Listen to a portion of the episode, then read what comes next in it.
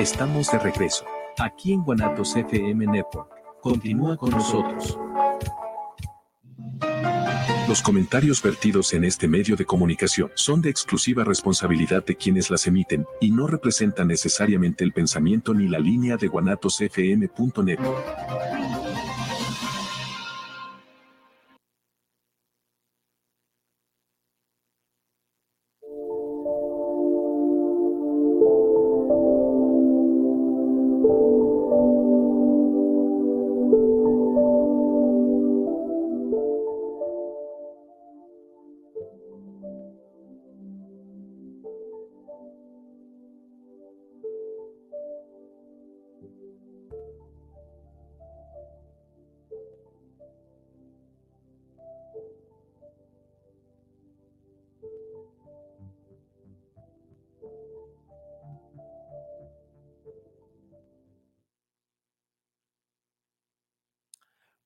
noches amigos, estamos aquí una vez más en este su programa Advocaciones de un mismo rostro en punto de las 9.30. Damos la más cordial bienvenida a ustedes, sobre todo a mi invitada, que es una invitada de honor esta noche. Ella es María de los Ángeles Galván Portillo. Bienvenida, Ángeles, me da mucho gusto, la verdad. Voy a leer un poquito nada más para que vean la clase de persona que tenemos esta noche con nosotros. Ella hizo estudios de un doctorado en teoría crítica, también tiene maestría en investigación educativa, también tiene licenciatura en filosofía por la UNAM. Y pues Ángeles, es un honor que estés aquí con nosotros esta noche porque este tema ha llamado mucho la atención. Tú sabes que ahorita estamos en el, como le llaman, en el empoderamiento de la mujer, ¿no? Estamos en una etapa en la que la mujer ha sido muy reconocida, ya últimamente más, todavía creo que nos falta, pero bueno, ya estamos en, eso, como, como dicen los jóvenes, andamos en eso. Entonces, es muy interesante este tema. Han recibido este, muy buenos comentarios del tema que nos vas a dar. Y pues, por favor, Ángel, enriquecenos ah. con esta joya que nos traes, que nos vas a compartir esta noche. Muchísimas gracias, Juan, por la invitación. De verdad, este, pues es un gusto. Eh, en realidad es un tema que, bueno, aparte de que nos interpela directamente como por ser mujer, pero un tema que me ha interesado no, no solamente en especial con respecto a la iglesia, que es en este caso, sino, bueno, en general, ¿no? La historia de las mujeres y, y por las distintas situaciones, ¿no? Y, puntos de abordaje. Entonces, bueno, ahora en especial, creo que está mucho en la mesa el tema, efectivamente, por lo que tú comentas de, que se ha dado un mayor reconocimiento, aunque falta, como bien dices, eh, para los derechos y la dignidad de las mujeres, pero además porque en la iglesia es un tema, es un tema importantísimo, porque el Papa Francisco lo ha puesto en la mesa eh, también, y bueno, eh, yo creo que eso es un pretexto muy bueno para reflexionar una parte tan importante de, nuestra historia, que es eh, esta, ¿no? Las mujeres en esta religión predominante en nuestra cultura, que es el cristianismo, ¿no? Bueno, y la Iglesia Católica en especial. Sí, sí, como bien lo dices, pues como platicábamos fuera del aire, este, nos vas a hablar desde los inicios desde los cristianos, ¿verdad? Es cuando tú nos vas a, vamos a viajar, por decir así, amigos, como la línea del tiempo va a ser algo muy rápido, pero muy enriquecedor porque hay muchas cosas que no conocemos, hay muchas cosas que conocemos, pero tú te vas a dedicar de darnos ese panorama tan amplio de lo que es la mujer en la época del cristianismo para empezar.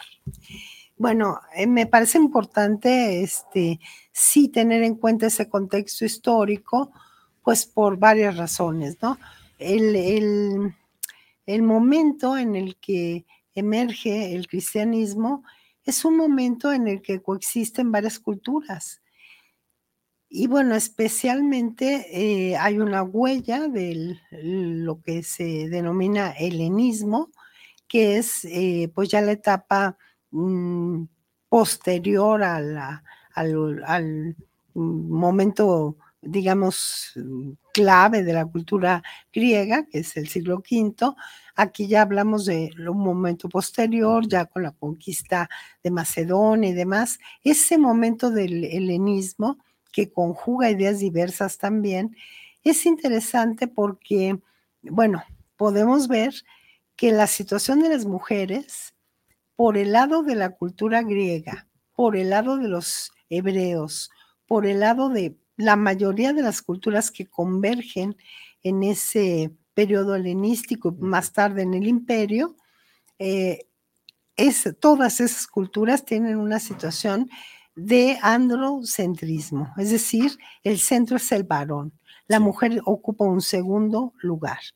Con los griegos, por ejemplo, toda la línea helenística es muy interesante porque vemos las diosas y las musas y estas figuras femeninas sublimes, pero la realidad cotidiana nada que ver. La mujer era simplemente un medio de reproducción, ¿no? Y eh, ni siquiera la belleza era tan reconocida en la mujer como en el varón, curiosamente en los griegos, por eso el amor a todo lo que el varón significaba, la sabiduría, la belleza, se fomentaba esto mucho en exactamente, exactamente. Entonces, por ese lado había un, pues sí, una visión de inferioridad de las mujeres. Para el pueblo judío ni se diga, o sea, en el pueblo judío la mujer era propiedad del varón y era inferior y era impura y era considerada eh, como ocasión de pecado, en fin. Eh, por todos lados vemos esa situación. A pesar de eso, que eso me interesa, ese a pesar, ese, em, eh, no obstante las condiciones, las mujeres realizaban acciones importantísimas que sin embargo, claro, no fueron en su momento casi reconocidas, ¿no? Por ejemplo, cuando estudiamos filosofía griega, pues puros hombres, ¿no? Muchas veces en los grupos decían, oye, maestra, pero ¿qué las mujeres no, pues no pensaban o cómo, ¿no? Casi, casi no tenían alma o cómo está, ¿no?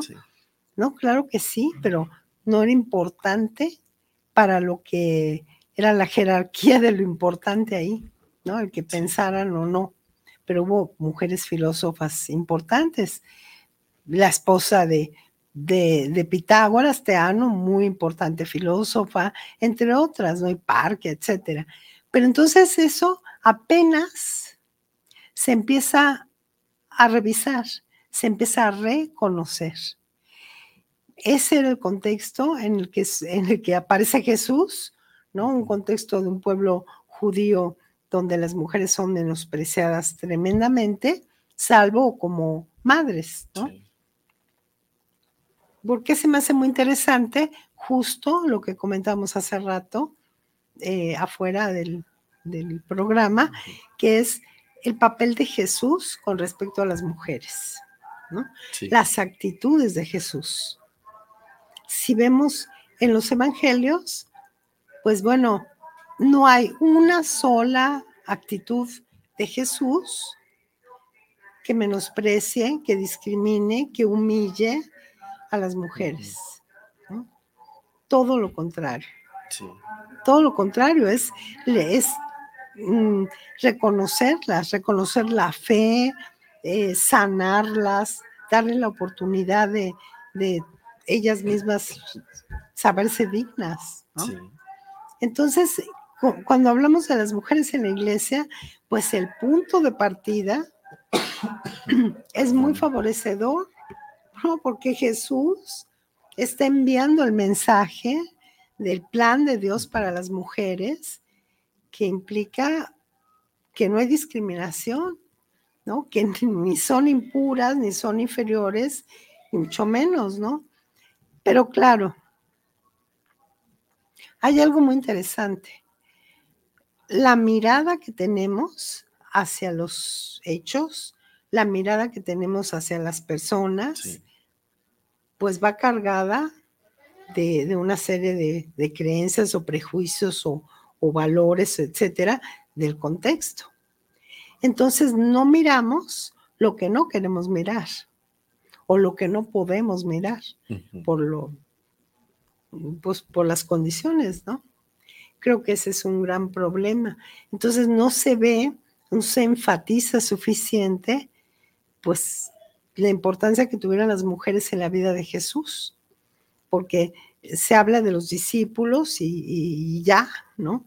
Y ahí como por no dejar de repente, ya María Magdalena es wow, ¿no? Pero pues, si vemos los evangelios, si vemos lo que... La manera en cómo están escritos. Ah, sí. sí. Incluso si vemos bíblicamente Pablo, cómo se expresa la mujer. ¿Qué tal? Entonces, sí.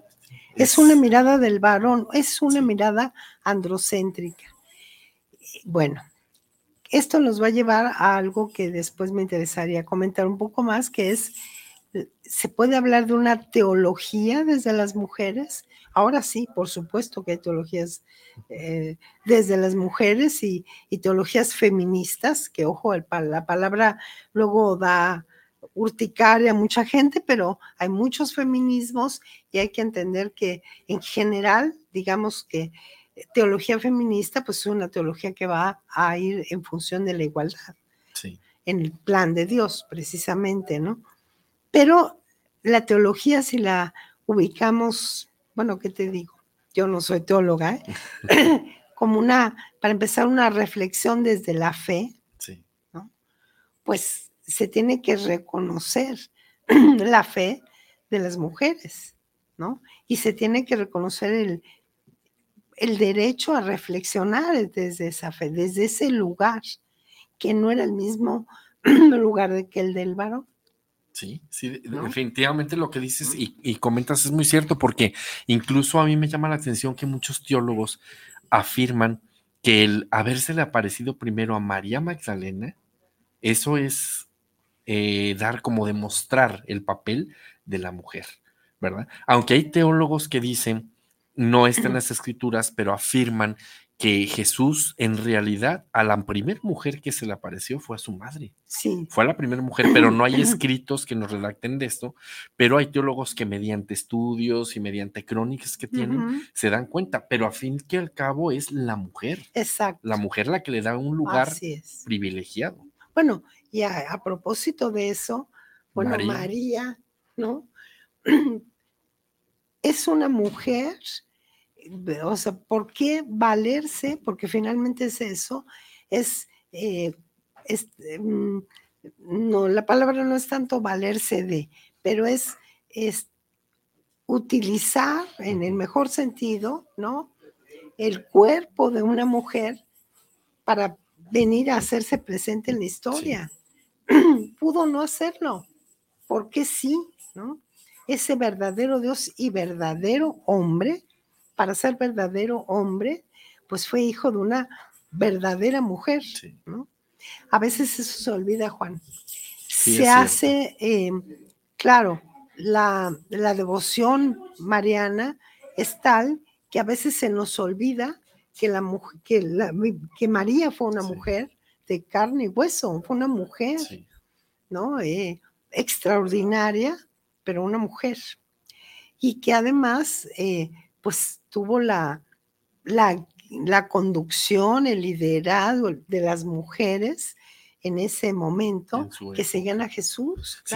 y, es, que estamos muy acostumbrados allá a ver a, a María desde un punto de vista de altar. Así ¿verdad? es. De un punto de vista ya privilegiado. Así es. En el que si vemos en la historia del, inicio de María, pues fue totalmente algo distinto, ¿no? Claro. Y estamos muy acostumbrados ya a ver pues el nacimiento, a ver después irnos hasta la dolorosa, e irnos hasta la coronación de Reina de los Cielos. Pero en realidad es muy vago y no nos ponemos a ver, ya estamos acostumbrados porque nacimos nosotros con una etapa en la que vemos a María ya como reina, Así pero no vemos la trascendencia que tuvo de en los inicios que tuvo para llegar a, lograr ese lugar, ¿no? Porque como tú bien lo dices, bien pudo haber dicho no, que es el fiat de María. Así bien pudo haber dicho no. y, y, quién sabe, Dios tendría, lo he dicho en otros programas, un plan A, un plan B, un plan claro, C. No lo sabemos. Claro, exactamente, exacto. O sea, em, bueno, que ese es el punto fundamental, ese hágase de María que la convierte pues en el icono de la fe, pero de una mujer, ¿no? Que dice sí, una mujer que, que está eligiendo, se le da la oportunidad de elegir. Ajá, esa es otra. O sea, eh, la mujer que libremente dice sí a Dios, como la, la que encabeza eh, el camino de la fe, ¿no? En, en, este caso. Eh, bueno, yo creo que hay mucha reflexión que hacer sobre esto, las mujeres en tiempos de Jesús. Y entonces la pregunta es, ¿qué pasó después o por qué, dónde están o qué pasó con las mujeres en ese caminar, ¿no? Em, parecería que no son lo mismo las mujeres para Jesús que para muchos ministros después. Parecería que cambió todo eso. Sí, porque ya a partir de que, de que, la iglesia empieza a formarse y es como volver a un estancamiento, ¿no? Otra vez. Y estamos hablando de un estancamiento de varios ciclos. Eso es interesante. Las primeras comunidades cristianas, pues tenían más esas condiciones de igualdad. Sí. Había, eh, bueno, lo están los hechos de los apóstoles, está en San Pablo incluso, que aún siendo San Pablo este, pues parte de ese contexto que, que dice las mujeres mejor que callen, pero aún ahí, bueno, se reconoce las diaconisas, el trabajo que hacían eh, en pro de la evangelización, hombres y mujeres igual. Las comunidades cristianas primitivas, pues eran muy diferentes a lo que fue después efectivamente una iglesia institucionalizada en el imperio, ¿no? Es decir, un, cuando pasa de, de ser, decía Nietzsche que el cristianismo era una religión de esclavos, bueno, cuando pasa de ser una religión de esclavos a ser la religión del imperio. Y bueno, surge una estructura, una jerarquía, y surge un discurso, una serie de narrativas ahí que van a echar mano de muchos elementos helenísticos, de este eh, androcentrismo que decíamos, para interpretar la Biblia, ¿no? Y bueno, los padres apostólicos, los primeros y, bueno, ya después los padres de la iglesia, pues van a justificar de alguna manera el papel secundario ya de las mujeres, o un papel que no es el, el, que originalmente tenían, ¿no?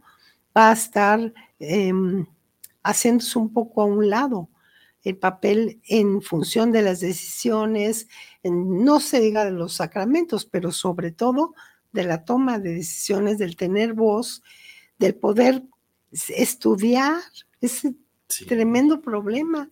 Ahí más bien retoman la visión eh, judía de las mujeres no, no deben acercarse a las escrituras. Y, como tú lo dices, y sin embargo, eh, a mí me parece curioso porque es gracias a una mujer que se instituye el cristianismo, a Santa Elena de la Cruz. Y sí.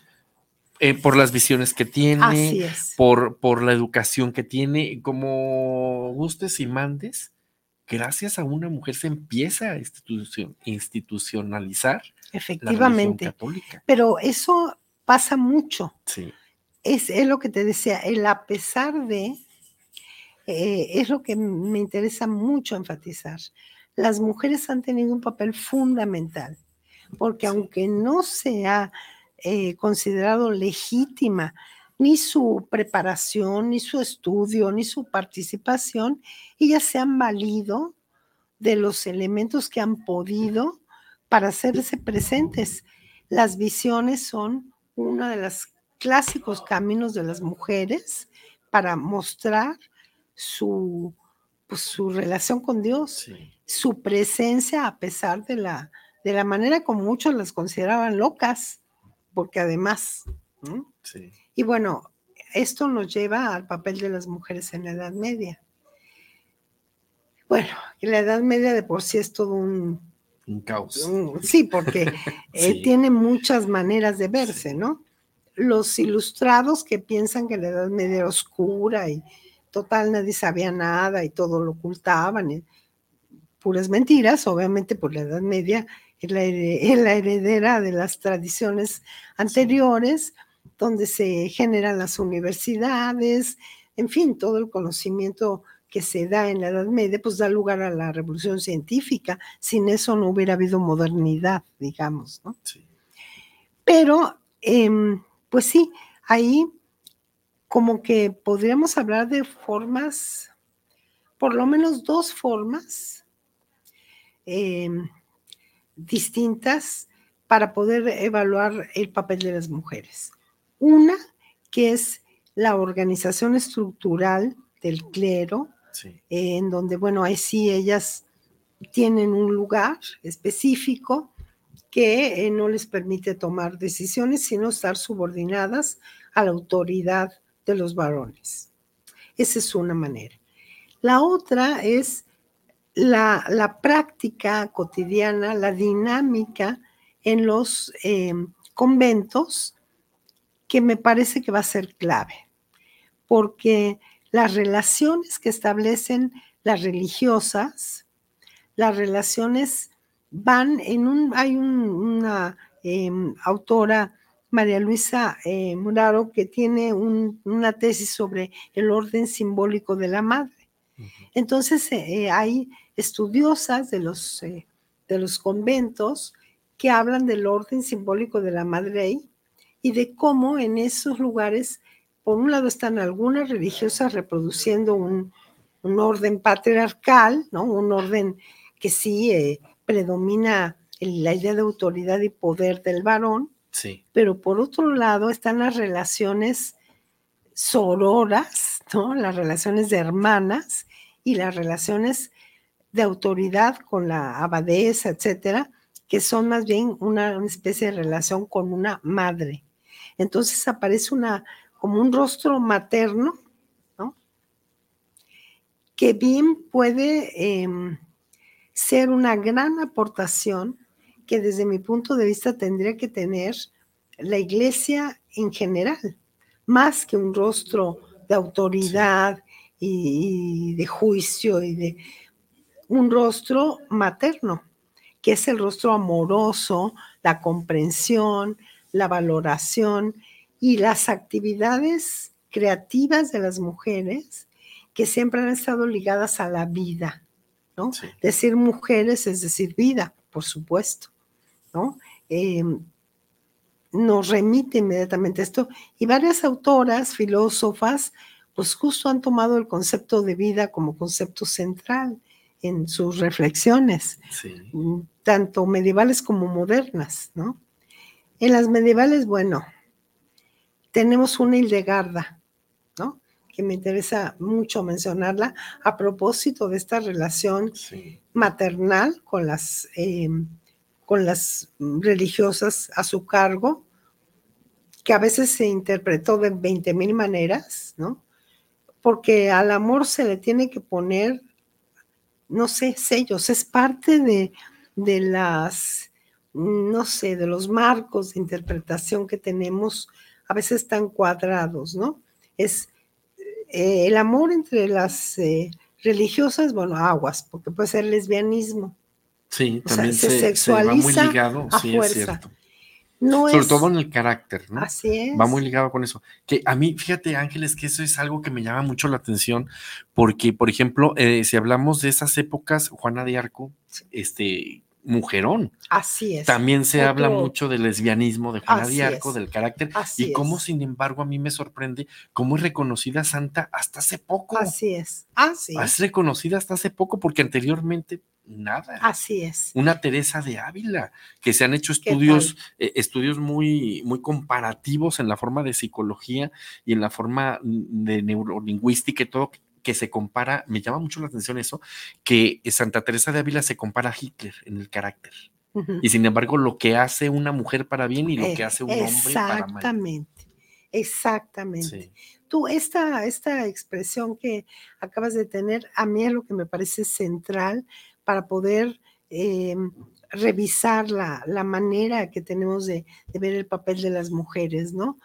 Eh, no es que porque aquí viene esta, esta idea muy clásica de todo el periodo helenístico griego, el dualismo, ¿no? O sea, el esencialismo. Si tú eres inteligente y propositiva y creativa, entonces eres medio masculina, ¿no? Eh, porque para ser igual, si eres varón y si tú eres muy sensible, no, pues eres femenino. O sea, los estereotipos ahí cuadrados, ¿no? Y no el tomar en cuenta el que pueden ser las dos cosas, cualquiera, ¿no?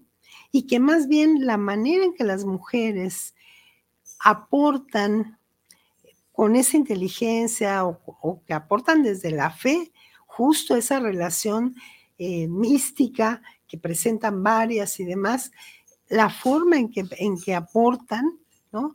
Eh, debería de ser modelo, no debería ser así, ah, esto es de mujeres, esto es de hombres, no, no, esto debería ser de todos.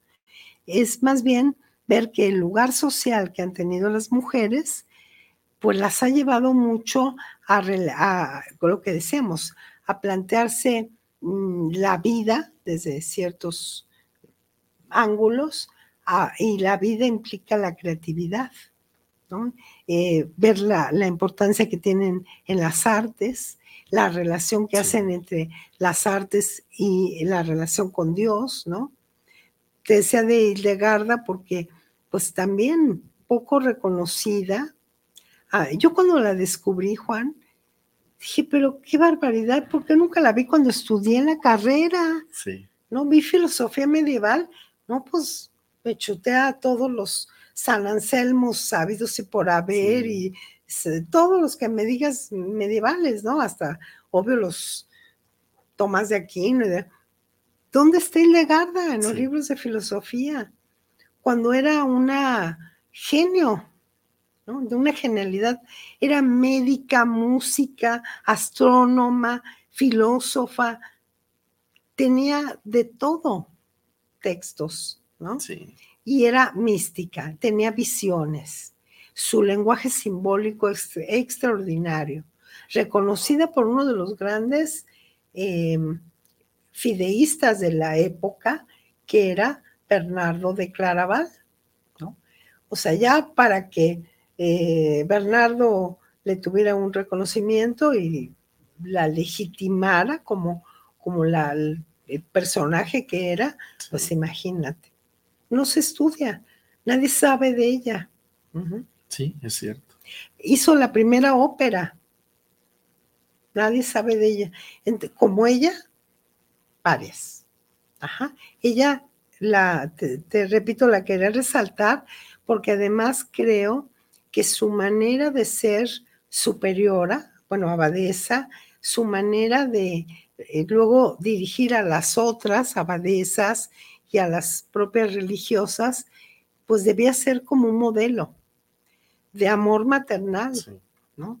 De enseñanza, de propiciar que estudiaran. O sea, ella era médica, ah, vamos a propiciar eh, el conocimiento de la herbolaria para que las hermanas lo tengan y era como propio de su convento una serie de saberes, el arte y demás, pues que eran necesarios, ¿no? Sí, es que, es que como tú dices, incluso este, si vemos en los escritos originales, no en las florecillas de los santos, en los escritos vemos el papel de Santa Clara de Asís. O sea, San Francisco de Asís eh, tuvo mucho, mucho que ver en su camino de santidad Santa Clara. y sin embargo, Santa Clara queda relegada a un segundo término. San Francisco de Asís queda como el, eh, se le llama el, nieto de Dios, a veces le dan el, nombre, ¿no? Por, por, el, por el Cristo, el, segundo Cristo. Entonces, son muchos, muchos los, digamos así, los fueros que tienen los hombres a comparación de las mujeres, ¿verdad? Pues amigos, cada vez está más interesante la plática. Por favor, mándenos sus comentarios, mándenos sus preguntas, aprovechemos aquí que está con nosotros toda esta personalidad filosófica, aprovechemos que están aquí, mándenos sus comentarios, sin más por el momento les agradezco el favor de su atención, nos vamos a ir a unos cortes comerciales y espero por favor sus mensajes. Gracias.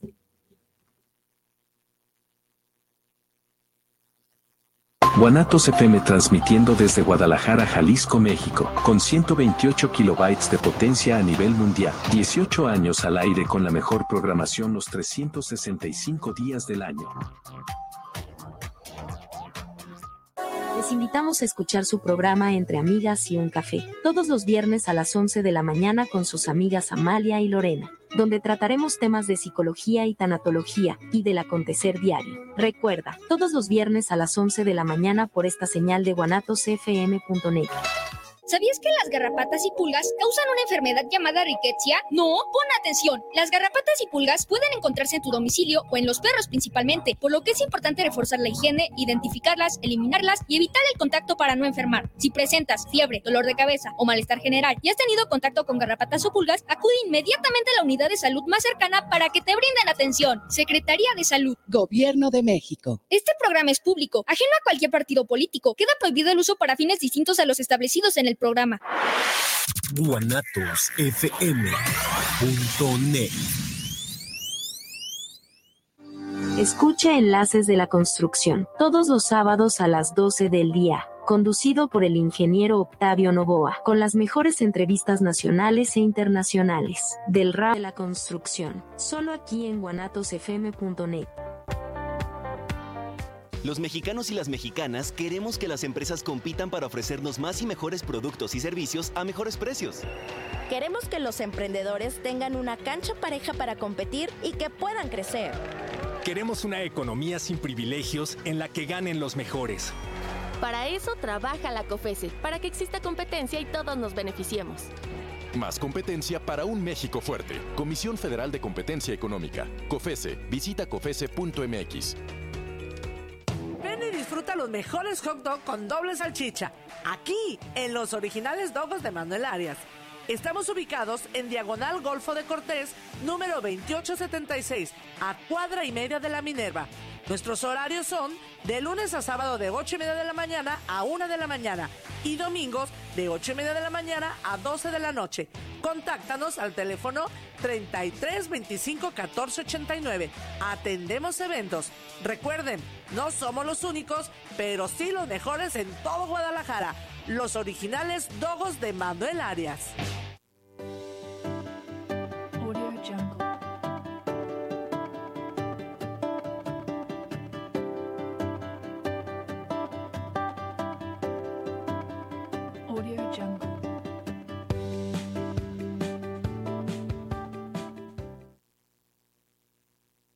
Amigos, pues les agradezco el favor de su atención una vez más. Ya regresamos aquí de unos pequeños cortes y ahorita nos vamos Ángeles con los saludos. Muy Nos bien. escribe Roberto Arrucha, saludos desde Veracruz. Saludos para advocaciones de un mismo rostro. Gracias, Roberto. Daniel Godínez, que en varias ocasiones, gracias por escucharnos. Saludos para el maestro Juan Alberto y la invitada especial de estos momentos. Gracias. Es un gran saludo y una admiración. Ah, una gran gracias, admiración. muchas gracias. Evangelina Mallorquín, muy buena plática. Dolores Hernández, excelente invitadas. Claro que sí, una invitada de lujo. Gracias. Eh, Xochitl Ruiz, me encanta la plática, está sumamente interesante. Bueno, ¿y cómo no habría de estar interesante, Ángeles? Gracias. Pues hablar de la mujer, de la mujer que eh, es un tema tan complicado en, en hablar en esta actualidad y con mayor razón, con más razón, hablarlo de la edad media, de la- tiempos pasados, no. Pero bueno, Ángeles, tú eres la experta y síguenos enriqueciendo con esto. Nos quedábamos con, con la etapa de la Edad Media, precisamente de una Clara de Asís, ¿verdad? Que le dan más realce a un San Francisco de Asís que a una Santa Clara. Así es. Y como ella, bueno, varias, como ya se han mencionado, este, grandes representantes de lo que es la capacidad y la, em, la manera en que las mujeres muestran su relación con Dios, su íntima relación con Dios y la compleja manera de expresarlo a través de símbolos, las visiones que son pues siempre como algo que, que implica muchas cosas. O sea, porque em, el símbolo implica una multiplicidad de posibilidades.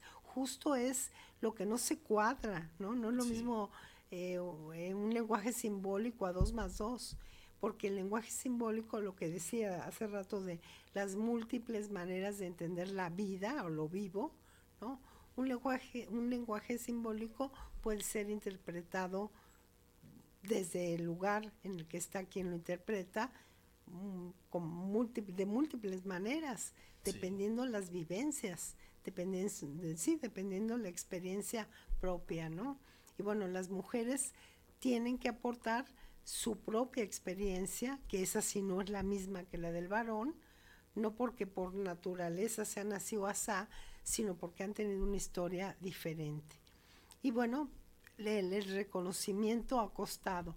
Lo que te decía, la mirada hacia eso, el, el poder estudiar una historia desde otro lado, pues ha sido dificilísimo.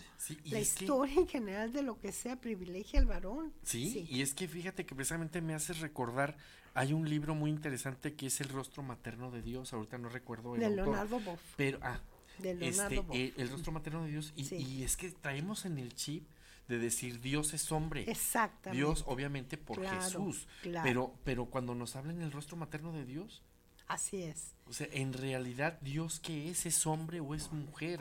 Suena algo muy difícil para muchas personas y yo sé que es algo muy controversial, pero estamos acostumbrados a una mirada de Dios hombre-varón. Más sin embargo, Dios, eh, como nos dice el libro, tiene los, los que es una interpretación desde el varón. Sí. Cuando empiezan las teologías de las mujeres, pues obvio, esto es lo primero que se cuestiona. No podemos hablar de un Dios infinito en atributos, todo bondad, etcétera, como un varón. O sea, ¿cómo sería eso de contradictorio, no? Entonces, claro, ahí es donde decíamos el mirar desde otro lado, el reflexionar desde otro tipo de experiencias, pues va a generar una teología diferente. ¿Cuál vamos, cuando decimos una teología de las mujeres, desde las mujeres, teología feminista, teología como sea que, que involucre eh, la experiencia de las mujeres, como algo superior, no. Al contrario, es ver justo las dos miradas, ¿no? De, como decía una, una autora, Cela Moros, si vemos el mundo, si vemos con un solo ojo, pues no vemos lo mismo. ¿Qué tal que vemos con los dos ojos? ¿Qué tal que integramos las dos miradas, las dos reflexiones, teologías desde los dos lados? Y, esto en general, ¿no? ¿Qué tal que allá vamos para integrar ese todo que sería lo humano, ¿no? Eh, desde donde se puede abordar una relación con Dios mucho más integral, ¿no? Por supuesto. Sí, esto que dices tú del rostro, bueno, la, el libro de Leonardo Boff, pues ha sido un, texto clave y efectivamente pues ha dado lugar a una serie de reflexiones.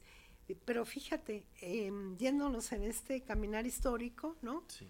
Eh, bueno, mm, después de la Edad Media, vemos cómo, bueno, yo te decía también así eh, hace ratito, cómo hasta la reforma, eh, y lo que implicó es vista desde los varones, ¿no? Cuando hubo mujeres religiosas agustinas que, bueno, daban la vida también porque se retomara lo que estaba diciendo Lutero eh, y todo lo que hicieron para mm, pues buscar un camino que para ellas era en ese momento más auténtico y que no fueron reconocidas por los propios protestantes. O sea, es un problema en general el reconocimiento, ¿no? Bueno, pero yéndonos a lo que pasa ya en el siglo XX, ¿no? Me interesaba por varias razones llegar ahí. Pues tenemos primero que nada que claro, en la pues en la modernidad se toma conciencia de eh, pues de muchas cosas, en el caso de las mujeres sí de su dignidad, de los derechos, empiezan las luchas, no solo em, por un reconocimiento en términos antropológicos, sino de ciudadanas, ¿no? porque las, la modernidad y las revoluciones modernas, la inglesa, la francesa, donde se genera un Estado moderno, excluye a las mujeres. ¿no? Entonces, el, todos somos iguales y libres y y fraternos y todo, pero las mujeres pues no. no y, sobre todo, ¿sabes qué me llama la atención, Ángeles? Que hasta todavía estamos viendo en 1896 más o menos, cuando eh, la iglesia predominaba el latín, eh, sacaban el, el- el- el famoso, mm, no sé, comentario que toda la gente decía, mujer que estudia latín, Ni ni, casa, tiene marido, ni tiene buen es, fin. Así es. Y estamos hablando de ¿Qué tal? 1896. No, bueno, pues así es, así ha sido, exactamente. Pero bueno, finalmente la, la conciencia, las luchas, los movimientos que realizaron muchas mujeres para ser reconocidas, para poder tener derechos tan elementales como a la educación, ¿no? Yo muchas veces les comento en los grupos, a las mujeres no nos regalaron nada, o sea, nadie dijo, ay, sí, claro, tienen que estudiar, por supuesto. No, primero se luchó por ello en la calle y ya luego se dijo, pues sí, ni modo, ¿no? Que entren a estudiar, que tengan el derecho. Le costó la vida a varias que, que propusieron esto. Entonces, bueno, esas luchas van a reflejarse también en la iglesia, porque la iglesia no es que esté en otro planeta, ¿no? Está en la historia.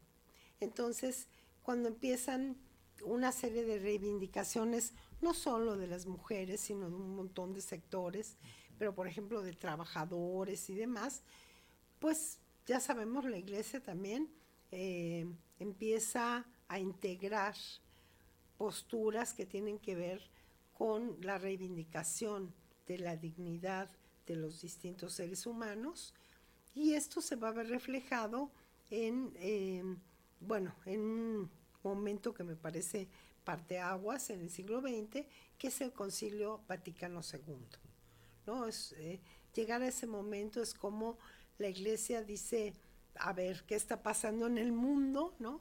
¿Cuáles son las, las eh, luchas que ha habido en distintos sentidos? Y bueno, ¿qué tiene que decir ahí la iglesia sobre esto? ¿no? Yo creo que fue un importantísimo momento. y bueno, curiosamente ahí hubo 23 auditoras ¿no? en ese concilio, que ya era así como, wow, mujeres ahí, de las cuales eran 10 religiosas y 13 laicas. No tenían voz ni voto, ¿no? Pero bueno, estaban ahí. Sí. El concilio mueve mucho, mueve mucho, las ideas que ahí se, se manejan mueven mucho. En, en, la, eh, en el documento Gaudium, Gaudium et. Spes, eh, pues se hacen una serie de, de observaciones precisamente sobre la, la necesidad de promocionar a las mujeres, de darles el mismo lugar que a los varones. Y aquí quisiera eh, irme un poquito a esto que comentábamos muy al principio, de cómo hay una tradición griega, helenística, dualista, que va a verse muy reflejada en la visión cristiana de toda la Edad Media, o sea, ya la cristiana institucionalizada. ¿Por qué dualista? Porque, porque la visión griega es muy dualista, es, a ver, es eh, alma-cuerpo, mm, varón-mujer, naturaleza-gracia o naturaleza-cultura. Es como todo a partir de es esto o es esto. Creo que una de las grandes cosas de las teorías que influyen en el Concilio Vaticano II es romper los dualismos y entonces ir más por la integración. Es la persona, ¿no? porque ahí ya influyen los, las teorías personalistas. No es el varón, la mujer, no, no. Ahí es tratar de retomar otra vez eh, la iglesia mm, de Jesucristo, ¿no? No, no tanto la griega y, y la, o la platónica, la Sí. aristotélica, no, no, es a ver. Y bueno, creo que ahí se dan grandes avances en cuanto a la sugerencia de propiciar eh, el desarrollo de las mujeres mm, y el reconocimiento de las mujeres que eh, sufren violencias, por ejemplo, ¿no? que es algo que volvemos a ver con, con el Papa Francisco muy enfáticamente. Sí. Concilio Vaticano II creo que ha sido eh, un momento clave. Lástima que, que luego ya nadie le hizo caso, que a nadie lo conocía, que bueno, porque esa es otra, ¿no? Por muy movimiento que haya en la iglesia y por muy que se hagan y se escriban cosas y se den directrices, pues no faltan los, los padres o religiosos que, que les vale un poco gorro todo eso, ¿no? Porque bueno, sabemos que con Vaticano II mucha, muchos salieron, sí movió, movió muchísimo las bases de, de lo que se tenía como modelos, ¿no? De, de, todo tipo, de autoridad, de, de muchas cosas. Mm, creo que de, de, lo social, especialmente de la relación iglesia-sociedad, se movió mucho. Pero quienes se quedaron y quienes siguieron, pues luego ni caso hacían, Sí. ¿no? A mí me tocaba platicar con algunos, eh, sí, sacerdotes o, o seminaristas, qué sé yo, que dices, bueno, alguna idea han de tener del Vaticano II, ¿no? Que ni idea. Ujú. Quedó a un lado. Eh, Sí, Fíjate que, que yo me acuerdo cuando, cuando estudié precisamente también filosofía, este, mm, me acuerdo que es un libro muy bonito, de portada muy bonita, color tinto y todo, y casi no lo vimos, ¿eh? ¿Qué tal? Casi Sí. no lo vimos. Era dentro de, de- de los libros que teníamos que leer, este, pero el concilio en realidad no. Y, y estamos muy acostumbrados a, a tratar con sacerdotes y decir, ay, es que su mentalidad es del concilio Vaticano II para atrás. Su formación fue del concilio Vaticano II Sí, para atrás. exacto. Pero en realidad, como tú dices, no conocemos nada. Así es. Así es. Y, y bueno, creo que hubiera sido clave realmente hacer un ejercicio, no sé cómo llamarle, de transversalización de los documentos del Concilio Vaticano II en toda la formación eh, de religiosos y, religiosas y de todo el mundo. ¿eh? Las propias religiosas no tenían ni idea muchas veces de esto, ¿no? Eh, por ejemplo, mi marido y yo hicimos un, con amigos agustinos, un curso para religiosas, eh, con la finalidad, hace años, o sea, ya, llovió bastante, pero con la finalidad de dar una formación, sobre todo, mm, bueno, básica y motivacional, a las religiosas que no tenían estudios y que se dedicaban o a la vida contemplativa o tenían funciones de servicio a los sacerdotes. Sí. Ajá. Y dices, bueno, estas religiosas que son las que lavan y hacen la comida, y hacen, ¿qué estudian? ¿En qué momento estudian? No, y aparte, lo- los, los pocos momentos que estudiaban se dedicaban a darle, porque a mí me tocó verlo, este, las florecillas de los santos. ¿Qué En realidad no estudiaban ni siquiera Así los es. escritos. Así es. estudiaban las florecillas, los escritos de las florecillas. Pero los escritos originales ni siquiera los tocaban. Así es, exactamente. Entonces, si en un momento no se, no se estudiaba porque se consideraba, perdón, con los, aquí empieza la, la voz a protestar, porque se consideraba que la mujer o no era capaz, ¿no? No tenía, Dios no le había dado esa capacidad a ella, o era impura, ¿no? Podía tergiversar, o lo que sea pero no podía acercarse a los, eh, a los escritos, eh, a la Sagrada Escritura, por ejemplo, ¿no? Si en un tiempo era, era así, cuando ya sí se puede, cuando incluso Vaticano II promueve que se haga, de hecho propiciaría que las religiosas tuvieran los mismos estudios. Sí. No se hace, ¿no? Na- a nadie le importó eso, no se hizo y bueno, nos, nos tocaba ver religiosas que no sabían ni, casi ni leer para acabar Sí, pronto. sí, no, y, y aparte se enfocan tanto en la oración y se enfocan tanto en el trabajo, porque digo, con, con los sacerdotes es diferente, porque ya tenemos ese chip de decir, es un sacerdote económicamente lo ayudo y le puedo dar un billete y él se dedica a estudiar los seminaristas por completo. Y las monjas no. Las monjas tienen que trabajar para poder subsistir. No hay quien les dé un billetito, no hay quien les dé por una bendición a cambio. Digo, se oye mal, pero en realidad ellas tienen que trabajar, tienen que bordar, tienen que hacer las galletas, tienen que hacer el rompope. Tienen... Entonces, Sí. en la cuestión de estudio se queda como muy, muy rezagado. Así es. Y hasta la fecha. Pero lo muy interesante es como ellas, aún en esas, claro, hay, hay diversidad de carismas también y demás, ¿no? Pero las que eh, me acuerdo en esos años veíamos muy rezagadas, sin embargo realizaban acciones bueno, aparte de lo que eh, hacían como, como su rutina, digamos, la relación que tenían con la gente era muy importante. La gente confiaba en ellas y ellas eran cariñosas, acogían, eran amorosas. Es decir, practicaban el amor sin tener todos los elementos teóricos que bien podrían haber tenido y que hubieran hecho además más fructífera la, la relación, ¿no? Y bueno, las mujeres han hecho eso también eso es muy importante señalarlo en la iglesia, en todos los ámbitos. Las misioneras, ¿no? Que van sin nada y van a dar amor, eso es lo que van a hacer, ¿no? Y ahí dejan la vida, ahí dejan todo. ¿Y quién las reconoce?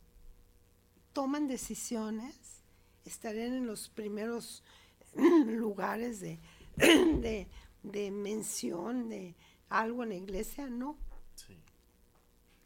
por eso es tan importante, eh, por un lado, reconocer lo que han sido las mujeres en la iglesia, eh, la importante labor de cuidado, de eso, de atención amorosa, de atención. Ese término de, atención me gusta mucho. Lo utiliza una filósofa francesa, Simone Weil, que eh, una mística también, que tuvo una vida muy interesante. Ella fue activista, fue marxista, luchó por los derechos de los trabajadores, era conocida como la Virgen Roja. Y este, se metió a una fábrica, al de la Renault, a trabajar para saber cómo vivían los, los obreros ahí, cómo sufrían, qué era la explotación tremenda. interesante lo que dices, porque incluso el apodo Ah. Me, me, viene ahorita a la mente este Carlota, la emperatriz Carlota. ¿Cómo le decían? Carlota la Roja. Sí. Porque era lo mismo lo que hacía y todo desde el punto de vista defendiendo al ser humano desde el punto de vista amoroso. Así es, así es. Y bueno, Simón Weil, que eh, tenía mm, una, podríamos decir, era cristiana, sí, pero tenía cierta aversión a toda institución, ¿eh? era medio anarquista, un personaje muy especial, pero con una acción hacia los demás, o sea, de dar la vida por los demás, ¿no? Y ella eh, acuña el término de atención, que es escuchar al otro, eh, pero escucharlo no nada más de ella, uy, ¿qué te pasa? Órale, pues no, no, no. Escuchar y tratar de ponerme en el lugar del otro, ¿no? Eh, varias autoras de ese mismo tiempo están en, ese, en esa sintonía, ¿no? Eh, la mujer como la que, bueno, no, todos lo deberíamos hacer, pero ellas como mujeres, mm, con la capacidad de, poner esta, de poder estar en el lugar del otro, ¿no? Edith está en otra eh, santa, después Santa Teresa también eh, se llamó, está en, que estuvo en un campo de concentración, que en fin se convierte al, al catolicismo siendo de origen judío, eh, ella también acuña, bueno, no acuña, más bien desarrolla eh, desde una perspectiva filosófica primero y teológica después la empatía. Entonces vemos conceptos como atención, empatía, eh, cuidado, términos de mujeres, ¿no? Porque las mujeres sí han tenido esas funciones toda la historia. Cuidar, dar amor, ver por el otro. ¿Qué pasa cuando aportan esto en el nivel ya comunitario más estructural en la sociedad? ¿no? ¿Qué tal cuando lo aportan en la iglesia? Pero además, eso, ¿qué tal que les genera la posibilidad de tomar decisiones? ¿No? De ir transformando el clero para que deje de ser un clero jerárquico, vertical, autoritario, etcétera, y sea más bien un clero amoroso, de vida, ¿no?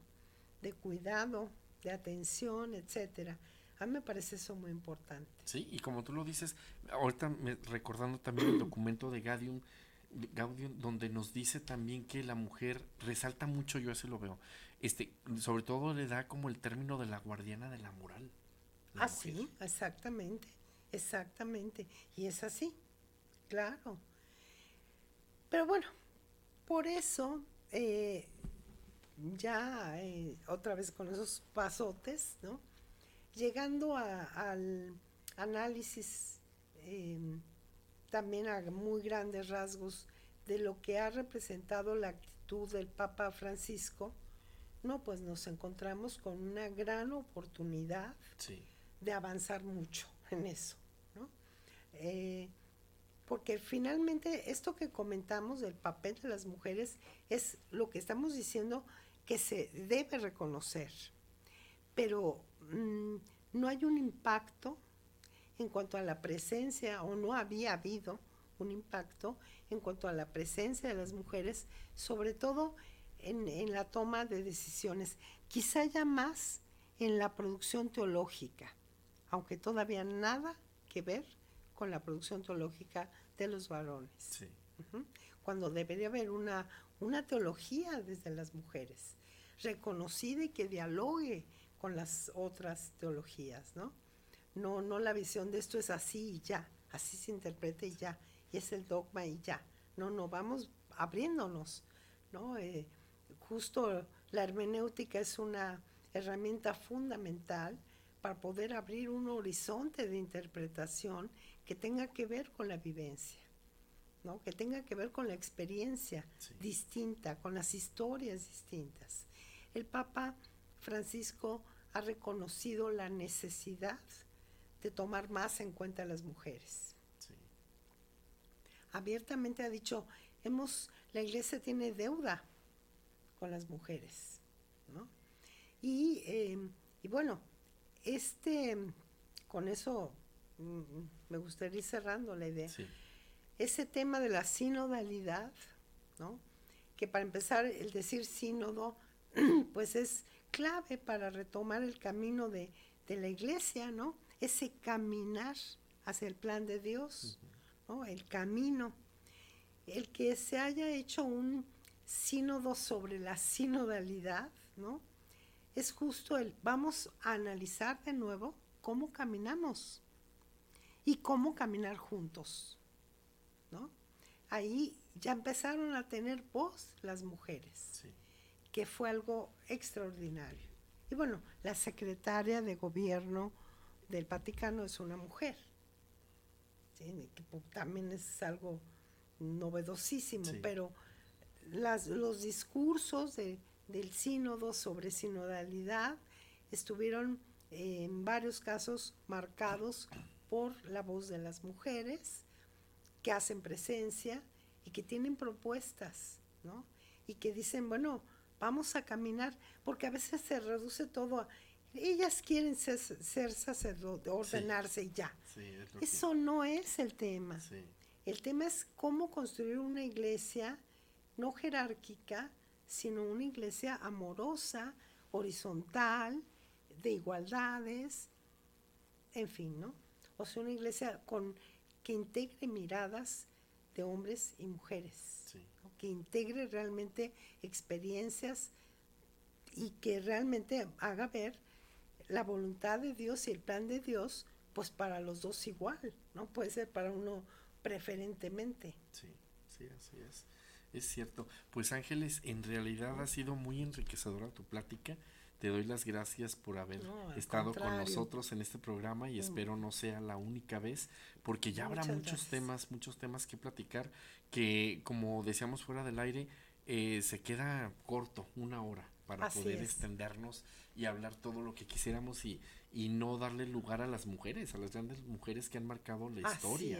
la historia, ¿verdad? Se, nos, desgraciadamente es un tiempo muy corto, pero ya habrá momentos en los que podamos seguir platicando. Te agradezco mucho. No, al contrario, Juan, muchísimas gracias. No, al contrario. Y amigos, muchas gracias por el favor de su atención.